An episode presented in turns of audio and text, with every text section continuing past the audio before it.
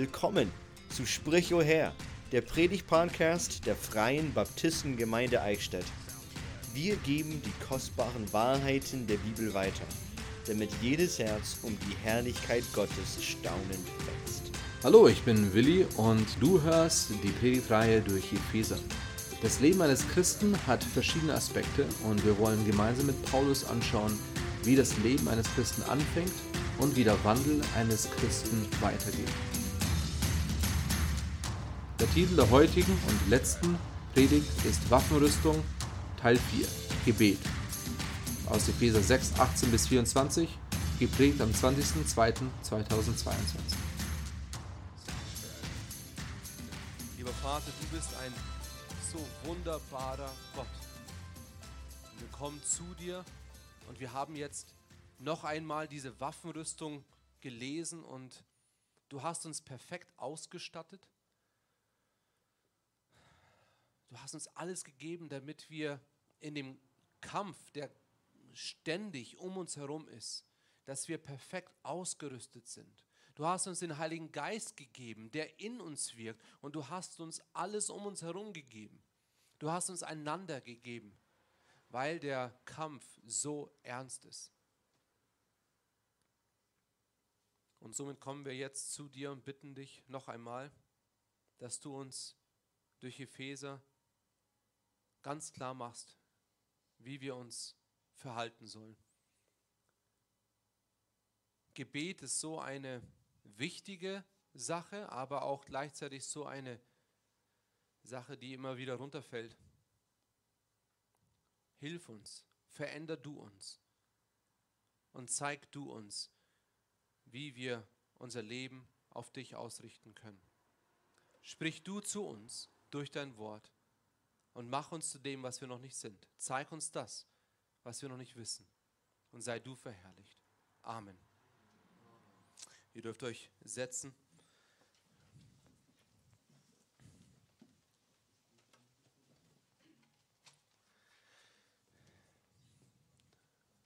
Die Waffenrüstung eines Christen oder die Waffenrüstung Gottes ist bekannt und wir sind eigentlich mit den ganzen Aspekten der Waffenrüstung fertig. Der Satz war aber noch nicht fertig.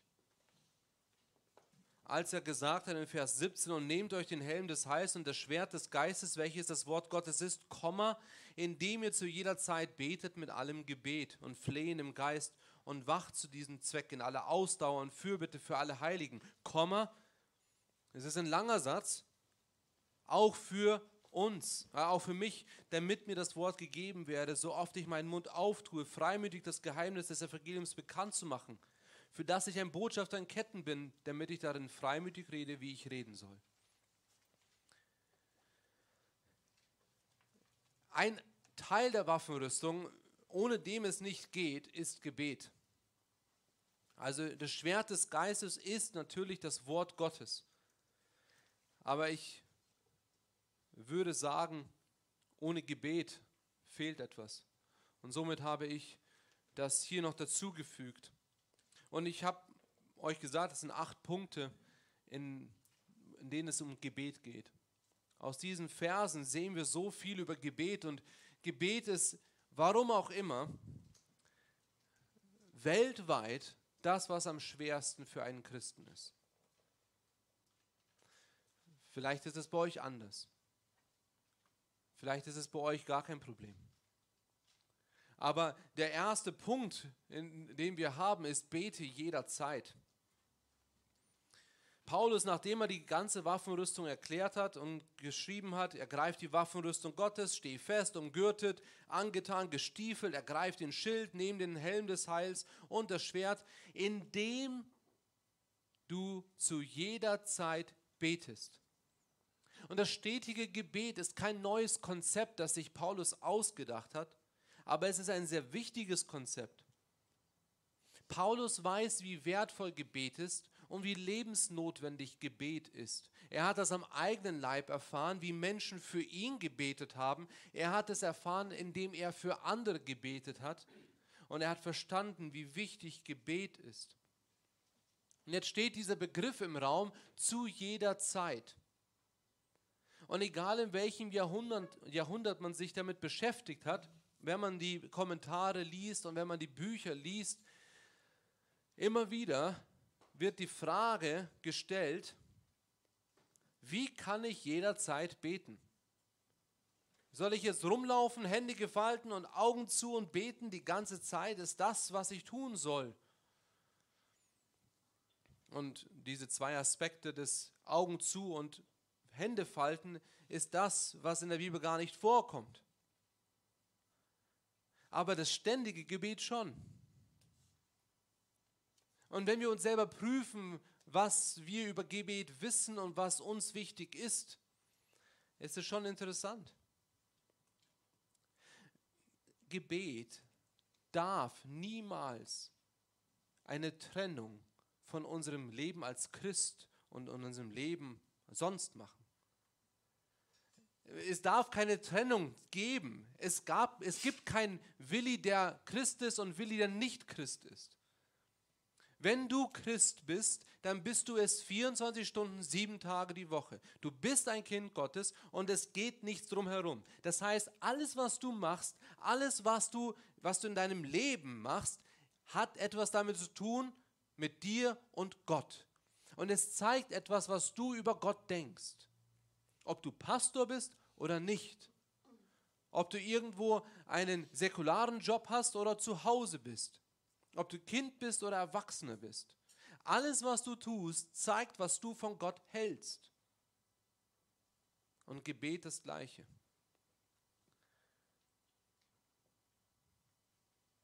Satan versucht, Gebet zu nutzen, indem er uns sagt, ja, das kannst du nicht.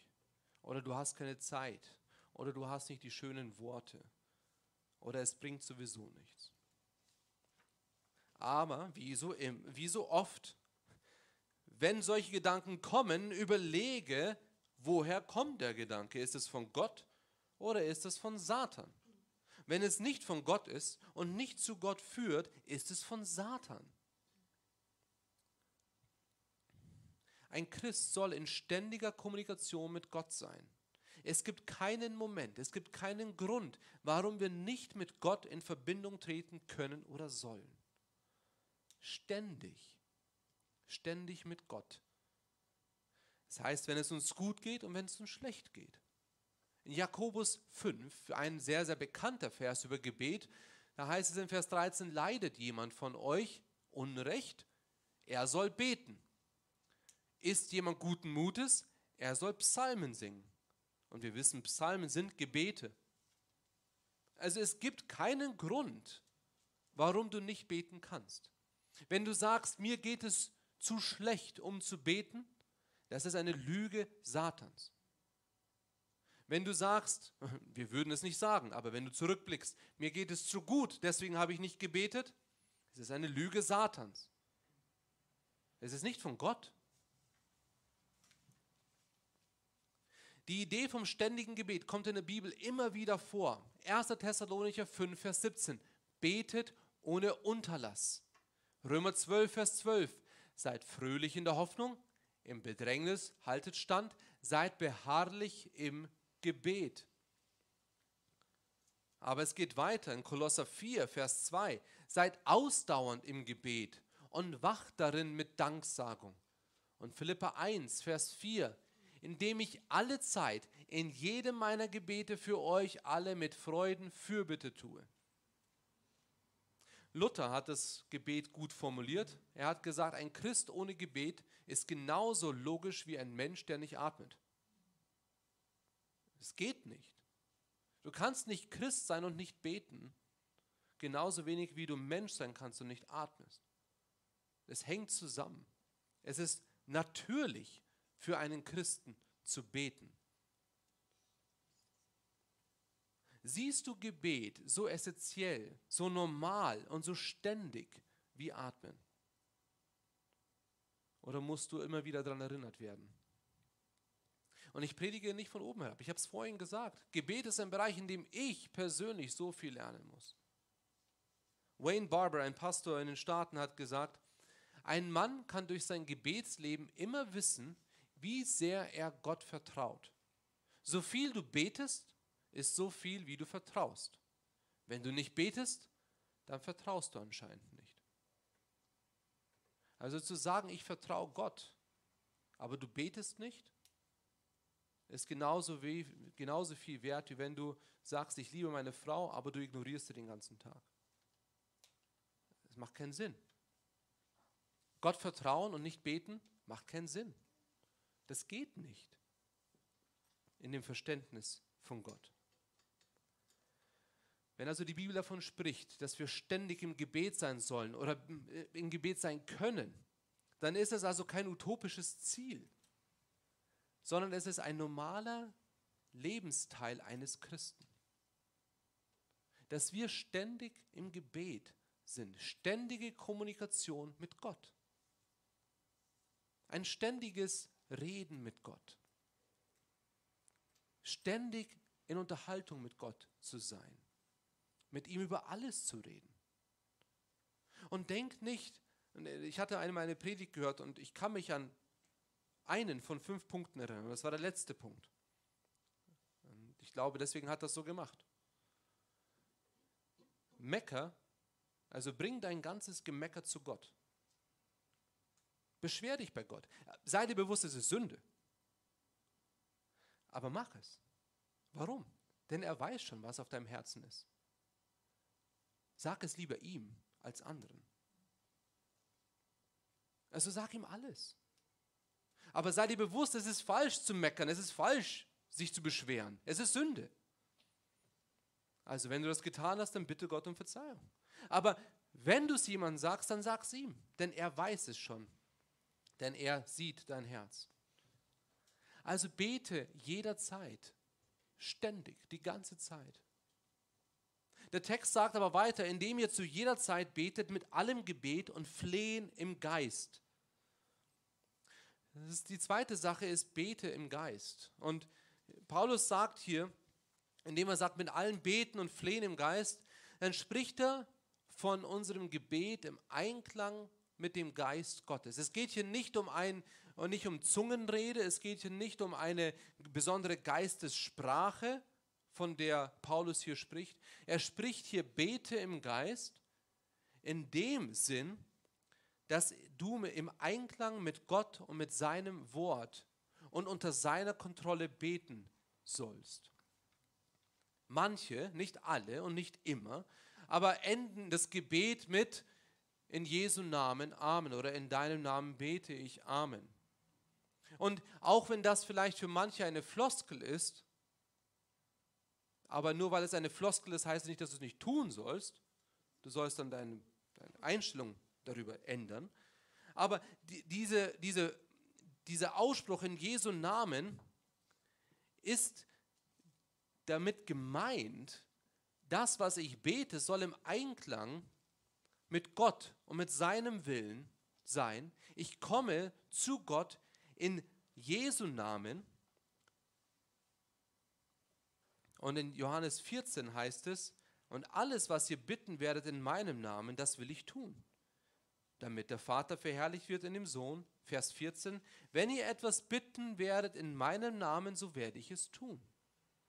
Das Problem in der heutigen Zeit, viele Christen und besonders Menschen, die dem Wohlstandsevangelium nachfolgen, die nehmen diesen Vers und machen ihn komplett kaputt, indem sie sagen, ich bitte und Gott gibt mir. Und haben noch einen Anspruch darauf. Gott macht das. Äh, gewisse, gewisse Bewegungen in der heutigen Zeit, die sagen gar nicht, du sollst bitten, du sollst befehlen und es soll geschehen. Das ist genau das Gegenteil von dem, was hier steht. Jesus sagt, du sollst bitten, aber wenn du es in meinem Namen tust, will ich es dir geben. Was heißt in meinem Namen das zu tun? Damit Gott und Jesus verherrlicht wird. Wie kann Gott verherrlicht werden? Indem wir unseren Willen, unser, unser Gebet auf Gott ausrichten. Aber wir wissen ja so oft gar nicht, was Gott will. Nun, in erster Linie können wir herausfinden, was Gott will, indem wir sein Wort lesen. Und auch wenn du denkst, ja, aber da steht ja nicht drin, ob ich dort meine Arbeit anfangen soll oder diese Person heiraten soll, aber es steht drin, welche Prinzipien Gott wichtig sind. Und du kannst es anhand von dem sehen. Aber weiter ist es, ich weiß oft nicht, was Gott will. Ich, ich kann ihm sagen, was mein Wunsch ist. Ich habe es geprüft und es ist nicht Sünde und es, es hat den Anschein, dass es korrekt ist. Also bitte ich Gott, dass er das tut. Aber wenn es nicht sein Wille ist, dann soll nicht das geschehen, was ich will, sondern was Gott will. Ich möchte das alles in seinem Namen beten. Ich möchte das alles unter seinen Willen stellen. Robert Law hat es folgend gesagt. Gebet bedeutet nicht, den Willen des Menschen im Himmel zu erfüllen. Also, das ist das, was wir oft denken. Wir beten, damit Gott endlich weiß, was er tun soll. Weil ich ja mein durch, meins durchziehen möchte. Nein, es ist, es bedeutet, dass Gottes Wille auf Erden getan wird. Nicht mein Wille geschehe, sondern dein Wille geschehe. Wie im Himmel, so auf Erden. Das Prinzip aus dem Vater unser ist so wichtig und wertvoll für unser Gebetsleben. Wir sollen ständig beten. Wir sollen im Geist beten, im Einklang mit Gottes Wort, im Einklang mit dem, was Gott will.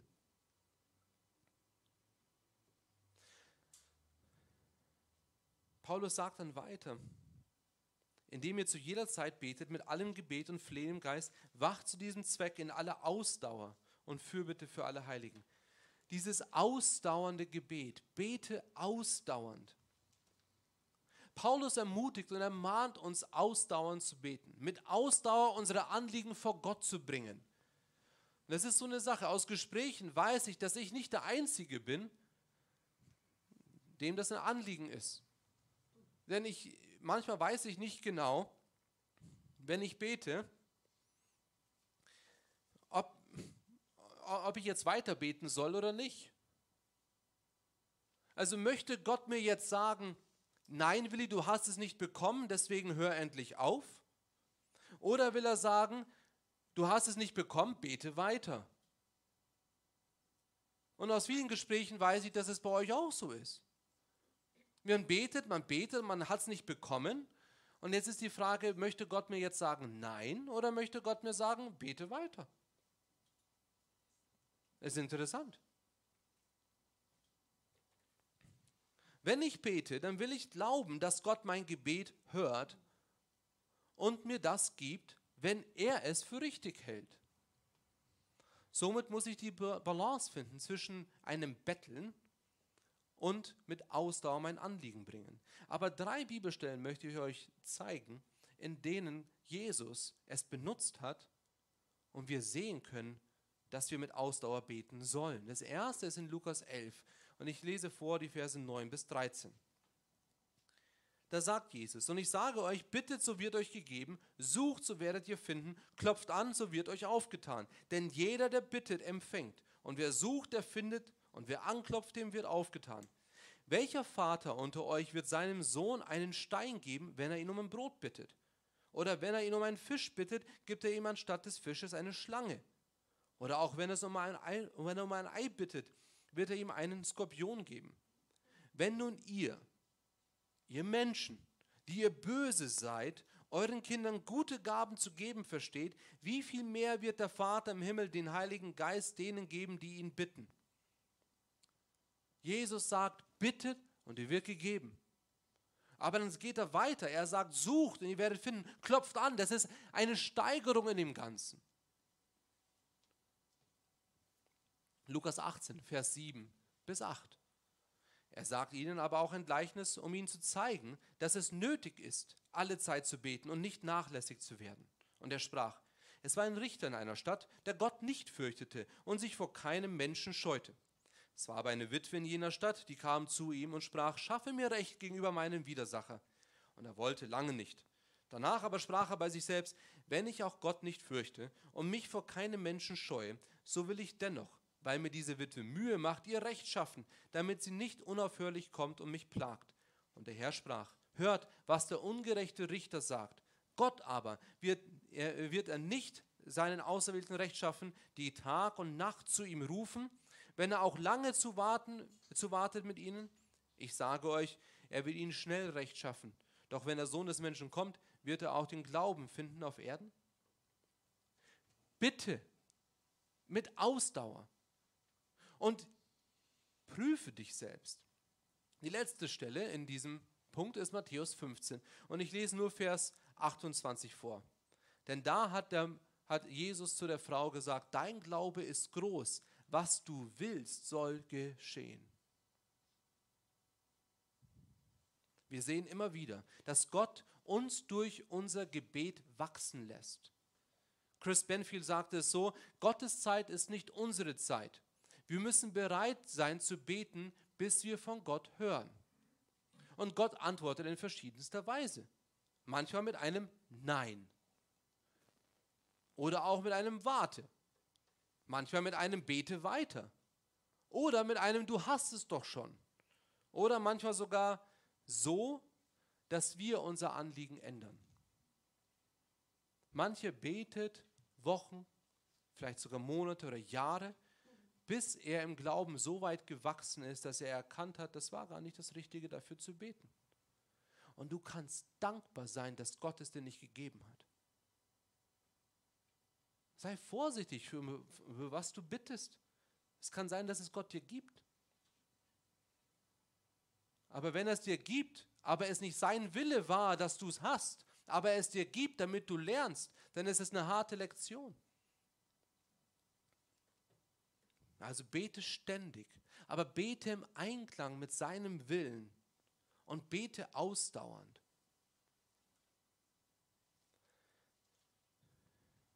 Weiter, immer noch in Vers 18, in aller Ausdauer und Fürbitte für alle Heiligen. Bete für alle Christen. Eine der Schwierigkeiten im Gebet, laut meinen eigenen Erfahrungen und auch von dem, was ich immer wieder höre, ist die Konzentration und die Ablenkung und so weiter. Und dann ist es natürlich auch so, dass man nicht lange im Gebet verweilen will und man sich ja nicht immer wiederholen will. Es ist gar nicht so einfach zu beten. Oder? Also, ähm, für was soll ich jetzt noch beten? Ich habe meine ganze Liste durchgebetet. Also ich möchte das, ich möchte das, ich möchte das, ich möchte das.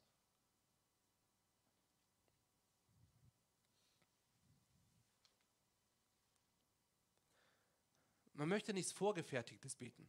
Man möchte frei beten, weil ein guter Christ betet frei. Er spricht nichts dagegen, ein vorgefertigtes Gebet zu beten. Spricht nichts dagegen, ein freies Gebet zu beten. Die Bibel sagt nichts darüber. Man soll nicht plappern.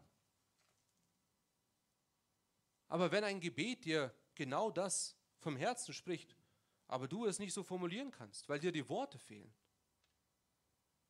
das nennt man Psalmen. Hast du schon mal die Psalmen gebetet? Ich habe ein Buch, das ich euch sehr stark empfehlen kann. Ich habe das die Woche gelesen und ich fand es so hilfreich. Mit der Bibel beten. Das ist ein Pastor, ein Bibellehrer und er macht das seit Jahren. Er gibt Kurse, wie man die Bibel betet. Wirklich hilfreich.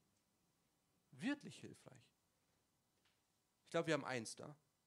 Und wir haben noch weitere Bücher über Gebet da. Also ihr könnt zu Heidi kommen, wenn ihr darüber beten wollt. Und ein Teil in diesem Buch,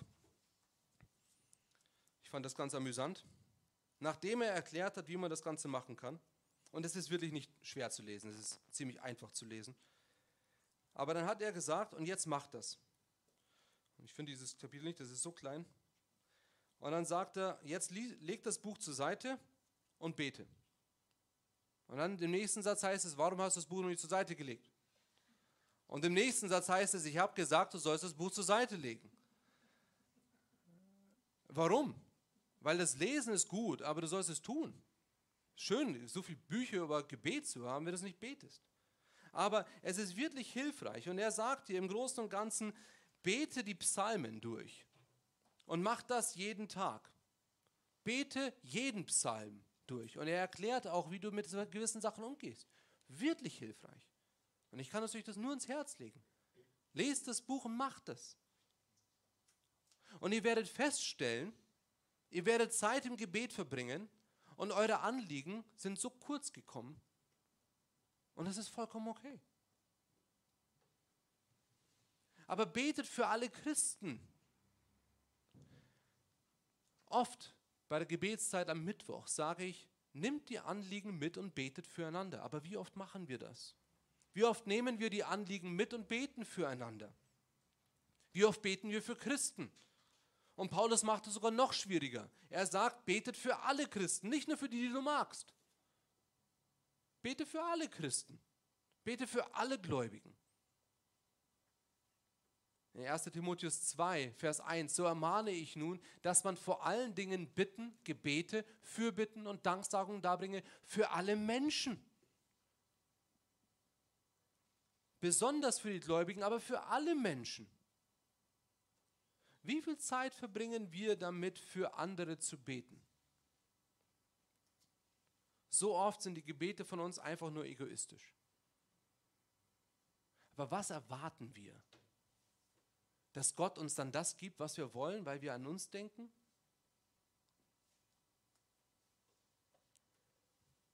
Ist dein Gebet, Gott, ich will das, ich will das, ich will das, ich will das? Manche verpacken wir das ein bisschen christlicher. Aber ihr kennt ja eure Gebete. Ich kenne meine Gebete.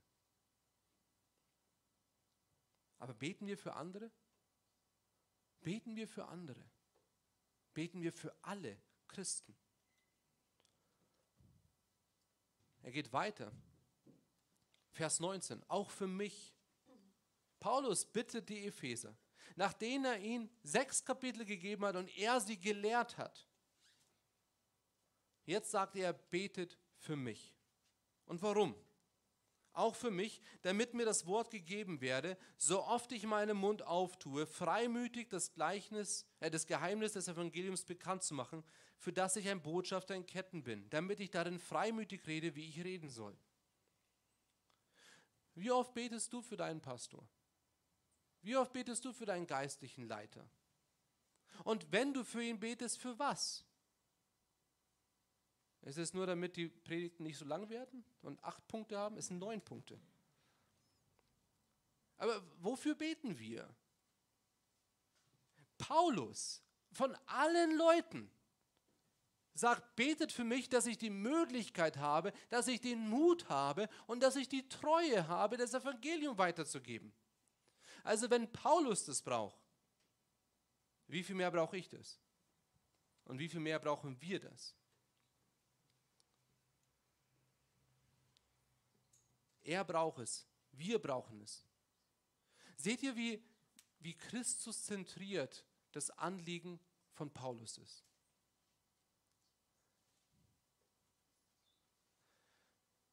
Und damit wir das vor Augen haben, wenn du nicht weißt, wie du beten sollst, mach dir keinen Kopf. Wenn du denkst, du kannst es falsch sagen, mach dir keinen Kopf. Hab mehr Glauben Römer 8, Vers 26, da heißt es, ebenso kommt aber auch der Geist unseren Schwachheiten zu Hilfe. Also wenn du sagst, mein Gebetsleben ist schwach, super. Jetzt kann der Heilige Geist endlich wieder was machen, weil du denkst nicht, dass du schaffst. Denn wir wissen nicht, was wir beten sollen, wie es gebührt. Aber der Geist selbst tritt für uns ein mit unaussprechlichen Seufzern. Der Heilige Geist bringt deine Gebete zum Vater. Also denkte nicht, ich weiß nicht wie oder was ich beten soll. Bete. Bete für alle Christen, für alle Geiste, für deine geistlichen Leiter. Bete glaubend. Glaubst du? Glaubst du? Und bevor du antwortest, überlege gut, glaubst du wirklich, dass Gebet wichtig ist und das Gebet etwas bewirkt? Denn du kannst dich daran prüfen, wie oft du ins Gebet gehst. Also antworte nicht, sondern schau auf dein Leben und lass dein Leben antworten. Glaubst du, dass Gebet wichtig ist und das Gebet wirklich was bewirkt?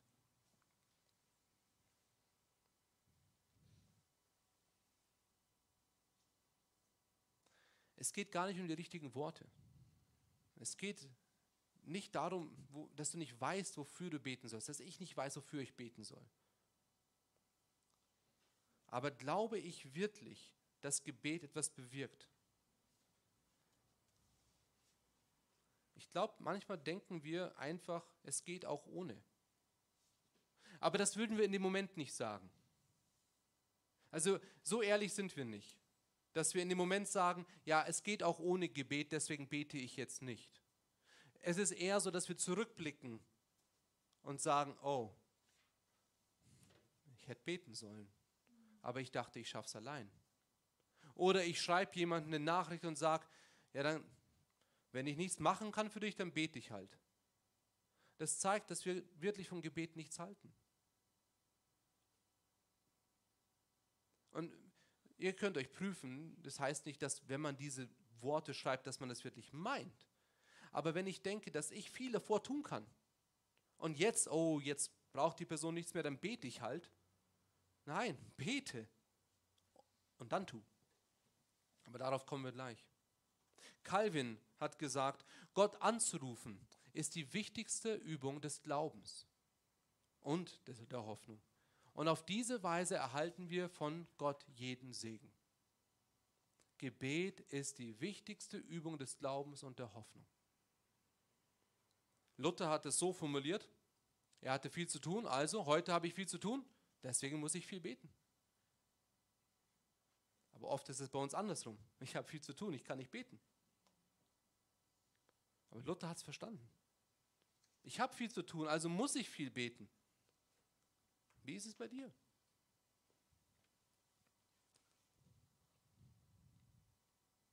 Bete aktiv. Damit meine ich, dass wir nicht beten sollen, anstatt zu tun. Das ist verbunden mit unserem Glauben. Wir sollen aktiv sein, weil wir glauben. Weil wir glauben, dass das Gebet wirkt. Ein gutes Beispiel ist Nehemiah 4. Ich lese vor 1 bis 3, ihr habt nur Vers 3 auf der Folie. Da heißt es, und es geschah, als Sanballat und Tobia und die Araber und die Ammoniter und die Astoditer hörten, dass die Wiederherstellung der Mauer von Jerusalem fortschritt und dass die Lücken sich zu schließen begannen, da wurden sie sehr zornig. Und sie verschworen sich alle miteinander, dass sie kommen und gegen Jerusalem kämpfen und Verwirrung anrichten wollten. Wir aber beteten zu unserem Gott und stellten Wachen gegen sie auf, Tag und Nacht, zum Schutz vor ihnen. Da sehen, sehen wir, dass sie glauben, dass Gebet wirkt. Denn sie handeln anhand von dem Gebet. Sie bitten Gott, dass er hilft und sie machen ihren Teil. Wenn ich nur bete und meinen Teil nicht tue, ja, aber vielleicht möchte ja Gott, dass er mich benutzt. Und wenn ich nicht bete und ich meinen Teil tue, ja, was ist mit Gott? Deswegen bete aktiv. Wieder Luther, bete so, als würde jedes Arbeiten nichts nutzen und arbeite so, als würde jedes Gebet nichts nutzen.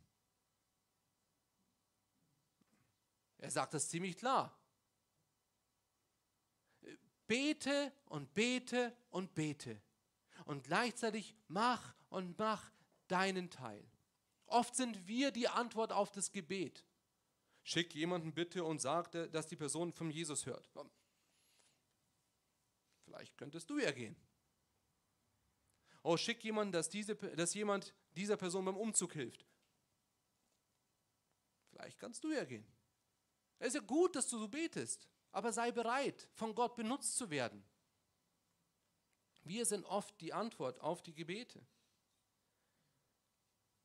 Ganz einfach, du arbeitest, weil du weißt, dass Gott Gebet erhört und du betest, weil du weißt, dass Gott Gebet erhört. Du tust deinen Teil. Du versuchst nicht Gottes Teil zu tun, lass ihn um seinen Teil kümmern. Aber du musst deinen Teil tun. Es wäre ja schön und gut, wenn Paulus sagt, bitte betet für mich, dass ich Mut habe, aber ich mache nichts. Nein, du sollst deinen Teil tun, Paulus, und wir beten für dich. Wir beten, dass du Mut hast. Wir beten, dass du, dass du die Kraft dazu hast.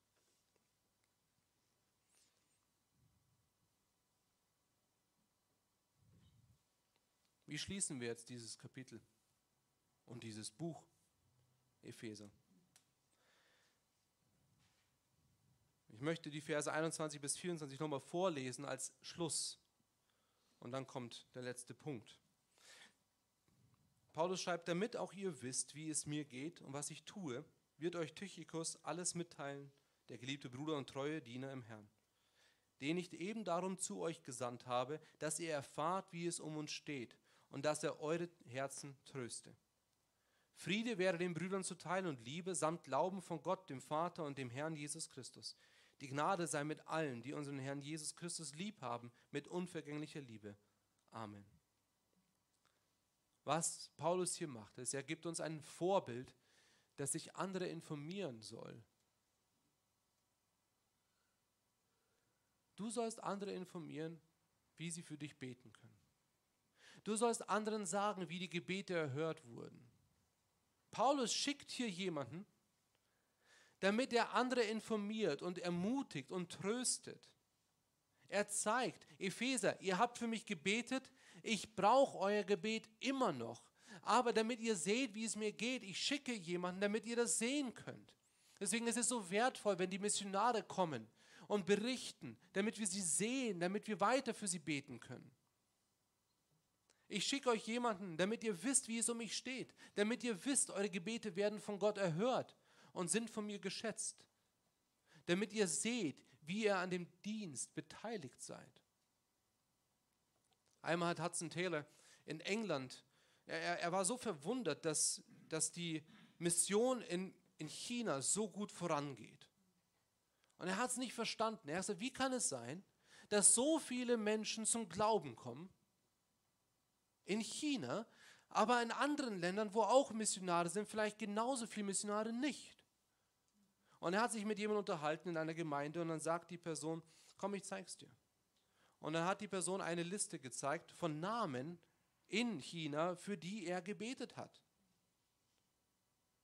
Ja, wo, woher weißt du das? Wo, woher kennst du die ganzen Namen? Naja, jemand, den ich kenne aus China, der hat mir die ganzen Namen gesagt. Er hat gesagt, bitte bete für die. Ganz spezifisch hat er dafür gebetet. Und Gott hat die Gebete erhört. Aber wir können nicht erwarten, dass Gott unsere Gebete erhört, wenn wir nicht beten. Wir müssen schon beten. Wie schaut dein Gebetsleben aus? Betest du jederzeit? Betest du im Geist, im Einklang mit Gottes Willen? Betest du ausdauernd? Betest du für alle Christen? Betest du für deine geistlichen Leiter? Betest du glaubend? Betest du aktiv? Informierst du andere, wie es um dich steht? Zeigst du Dankbarkeit für die Gebete? Wie schaut es bei dir aus? Wie schaut dein Tagesablauf aus? Hast du Zeit zum Beten? Weißt du, was du beten kannst? Wie gesagt, dieses, dieses Büchlein im Großen und Ganzen erklärte dir, wie du die Psalmen beten kannst. Weil er sagt, so oft wissen wir nicht, was wir beten sollen. Und so oft denken wir, wir beten immer das Gleiche, die gleiche Art und Weise für die gleichen Dinge. Wenn du aber die Psalmen betest, dann kannst du nicht immer die gleichen Sachen beten, wie du es immer machst, sondern du fängst an, Gottes Wort, das er gegeben hat, zu nutzen, um ihn zu loben, um ihn zu preisen. Und es gibt in jeder deiner Lagen, ob es dir gut geht oder schlecht, gibt es einen Psalm dafür oder einen Teil des Psalms dafür. Du kannst Gottes Wort nutzen, um mit ihm zu reden. Wie wertvoll ist es?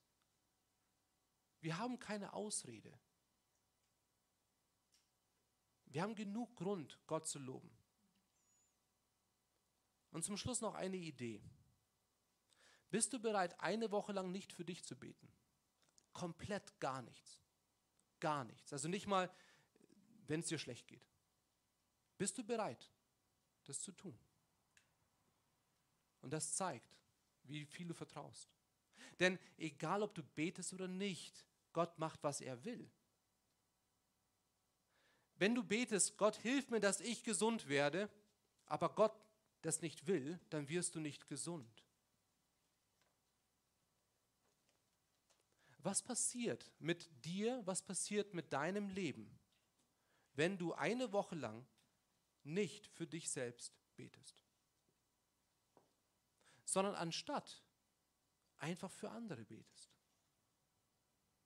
Betest das für die Gemeinde, betest für Ungläubige, aber nicht für dich selbst. Wie lange schaffst du das? Das hört sich vielleicht komisch an, ist doch nicht so schlimm. Probier es mal. Eine Woche lang nicht für dich zu beten.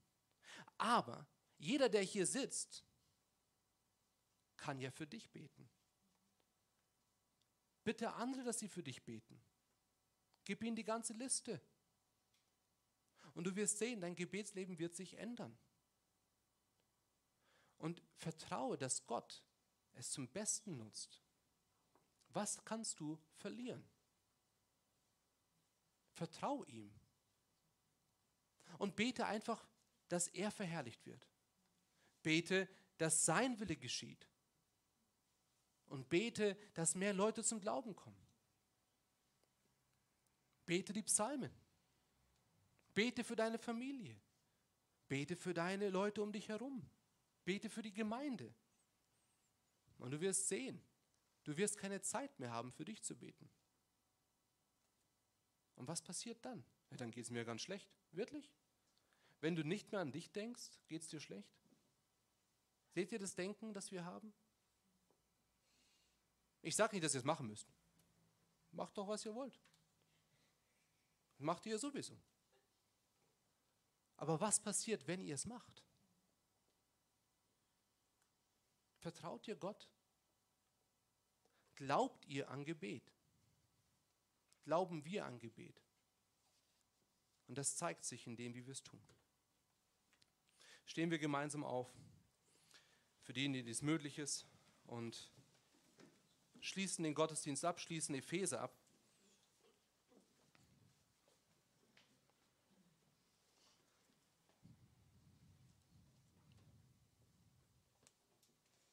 Beten wir zusammen. Vater, ich danke dir für dein Wort, dafür, dass du uns dein Wort gegeben hast und uns zeigst, wie du bist und was du alles getan hast.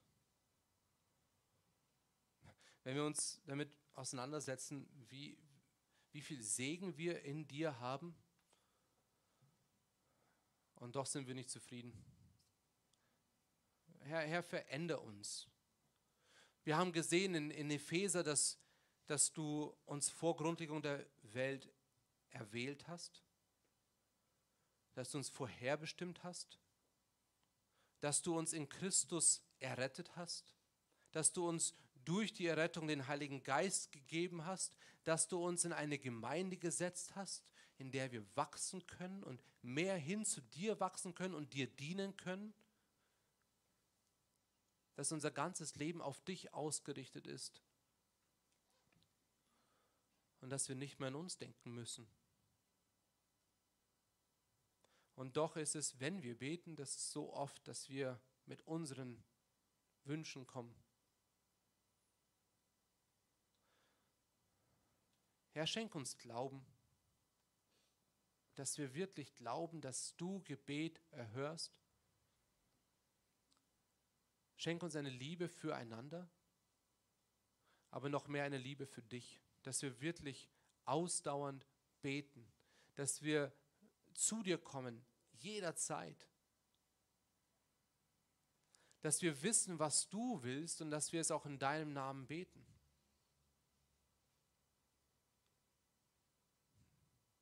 Dass wir auch aktiv werden und das auch tun. Vater, ich danke dir dafür, dass du uns immer wieder zeigst, wie herrlich du bist. Ich danke dir dafür, dass du uns veränderst, dass du uns nicht alleine lässt.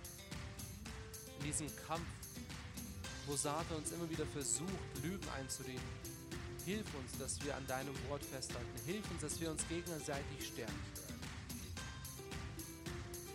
Ich danke dir dafür, dass du nicht aufgibst danke dafür, dass du Gebete hörst. Hilf du uns, dass wir wirkliche Beter werden. Wir haben den Zugang zu dir.